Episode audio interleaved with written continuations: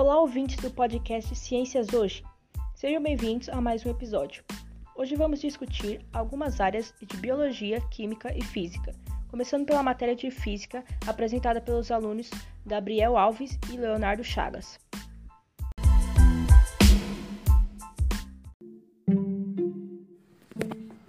Olá, aqui quem fala é o Gabriel Alves e junto com meu amigo Leonardo nós vamos discutir um pouco sobre a história da física.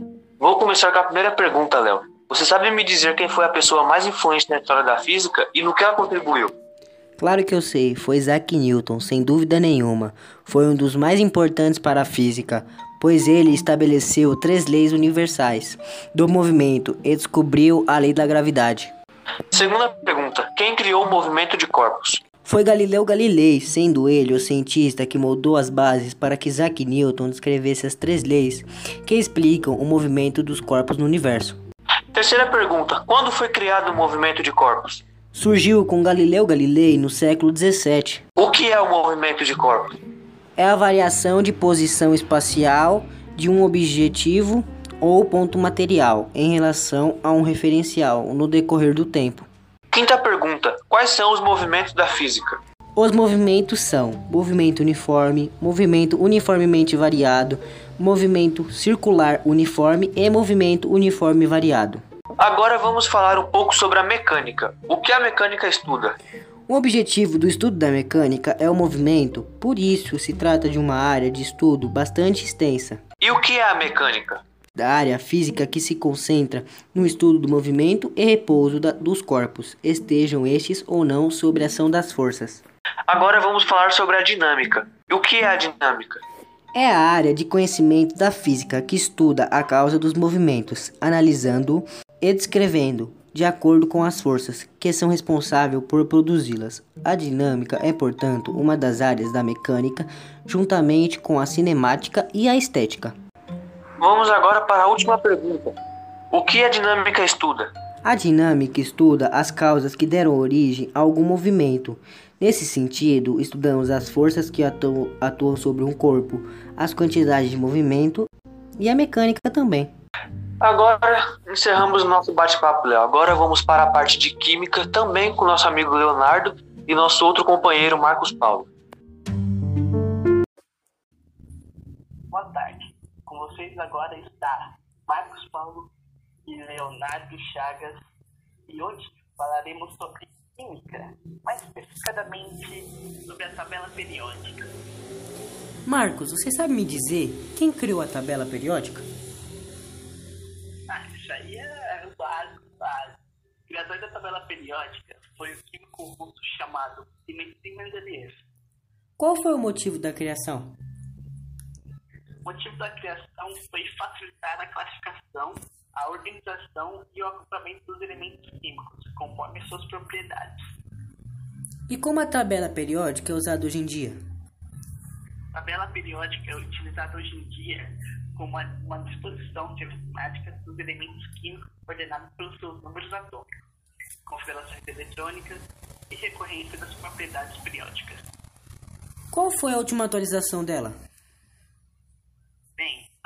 atualização da tabela periódica foi em 2016, adicionando quatro novos elementos a ela. Qual a importância dessa tabela? A importância dela é a possibilidade de prever para que serve cada elemento químico e quais compostos irão resultar nas suas combinações. Quais são os elementos físicos? Uma pergunta mais física do que química, mas os elementos são líquidos, gasosos, sólidos, metais, ametais, hidrogênios, gases nobres, naturais e artificiais. Quais são as propriedades periódicas dos elementos químicos na tabela periódica?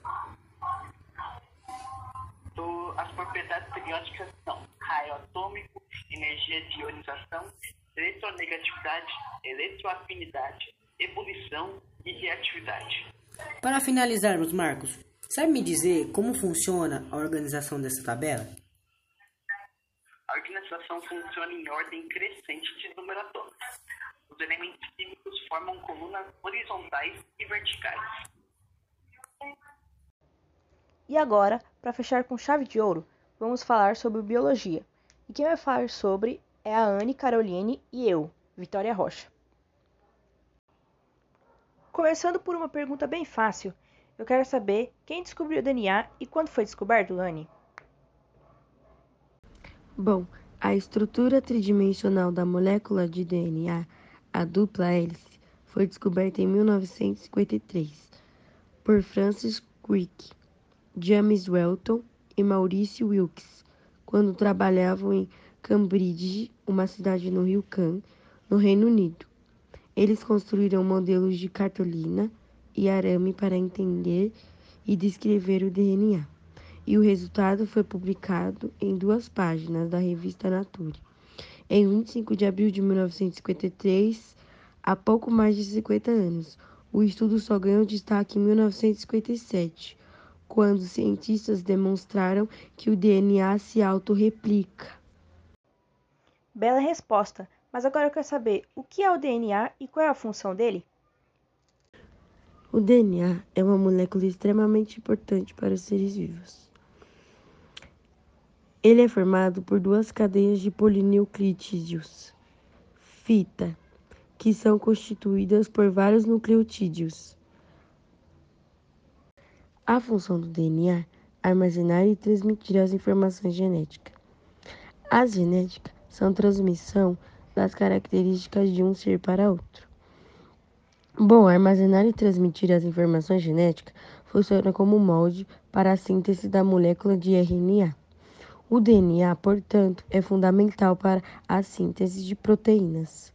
Uma vez que contém as informações que comandam a síntese de RNA, e o RNA coordena a produção desses polipeptídeos, DNA para RNA para proteínas. Tá, agora que a gente já sabe o que é o DNA e qual é a função dele, você poderia me dizer quais são as estruturas do DNA? A estrutura do DNA é formada por duas cadeias de polinucleotídeos, fita, que são constituídas por vários nucleotídeos. Os nucleotídeos são unidos uns aos outros por ligações denominadas fosfodiéster, grupos fosfato ligado em dois açúcares de dois nucleotídeos. Nessas ligações, um grupo fosfato conecta o carbono 3 de um açúcar ao carbono 5 do próximo açúcar. Hum, interessante. Mas agora me surgiu mais uma dúvida. Pelo que o DNA é composto? O DNA é composto por nucleotídeos, que são compostos por três partes: um carboidrato de cinco carbonos, pentose, uma base nitrogenada e um ou mais grupos fosfato. Outro dia eu estava pesquisando sobre DNA e vi uma coisa chamada RNA. O que é isso e qual a diferença entre o DNA? A diferença entre DNA e RNA são siglas de substâncias químicas envolvidas na transmissão de caráteres hereditários e na produção de proteínas compostas, que são o principal constituinte dos seres vivos. São ácidos nucleicos encontrados em todas as células humanas. Normalmente, o RNA apresenta uma hélice simples, enquanto o DNA tem uma dupla hélice.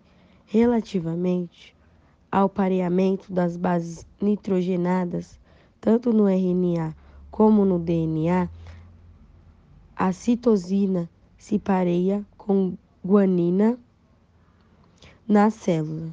O DNA é encontrado no núcleo e o RNA é produzido no núcleo, mas migra para o citoplasma.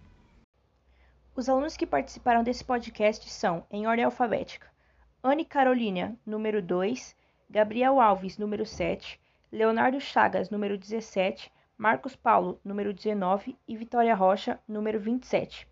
Espero que tenham gostado deste podcast. Até logo!